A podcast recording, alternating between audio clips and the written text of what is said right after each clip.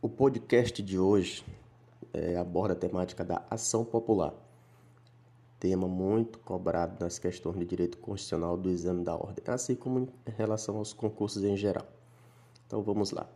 Ação popular, elevada ao nível constitucional em 1934, permanece até os dias atuais nos seguintes termos: qualquer cidadão é parte legítima para propor ação popular que vise anular ato lesivo ao patrimônio público ou de entidade de que o Estado participe, à moralidade administrativa, ao meio ambiente e ao patrimônio histórico e cultural, ficando o autor, salvo comprovada má-fé, isento de custas e do ônus da sucumbência.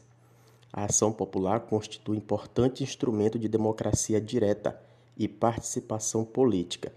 Tem como escopo a proteção dos interesses difusos Somente poderá ser autor da ação popular o cidadão, assim considerado brasileiro nato ou naturalizado, desde que esteja no pleno gozo de seus direitos políticos.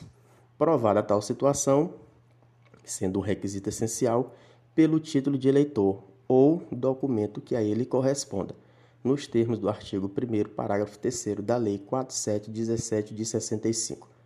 No polo passivo, de acordo com o artigo 6 da Lei 4717 de 65, figurarão o agente que praticou o ato, a entidade lesada e os beneficiários do ato ou contrato lesivo ao patrimônio público.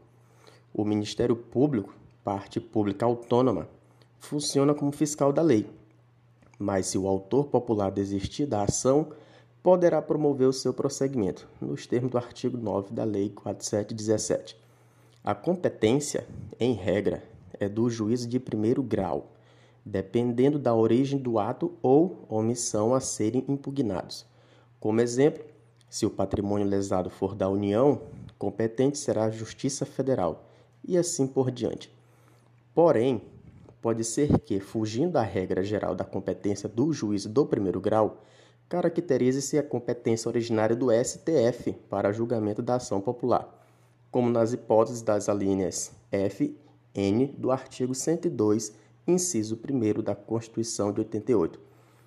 Desde que presentes os requisitos legais, como periculum mora e o fumus boniuris, é possível a concessão de liminar, podendo a ação popular ser tanto preventiva, visando evitar atos lesivos, como repressiva, buscando o ressarcimento do dano a anulação do ato, a recomposição do patrimônio lesado, a indenização e etc.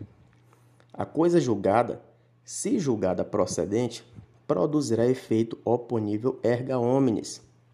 No entanto, se a improcedência se der por deficiência de provas, haverá apenas a coisa julgada formal, podendo qualquer cidadão intentar outra ação com idêntico fundamento, valendo-se da nova prova, nos termos do artigo 18 da Lei 4717, já que não terá sido analisado o mérito. O autor da ação popular é isento de custas judiciais e do ônus da sucumbência, salvo comprovada má-fé.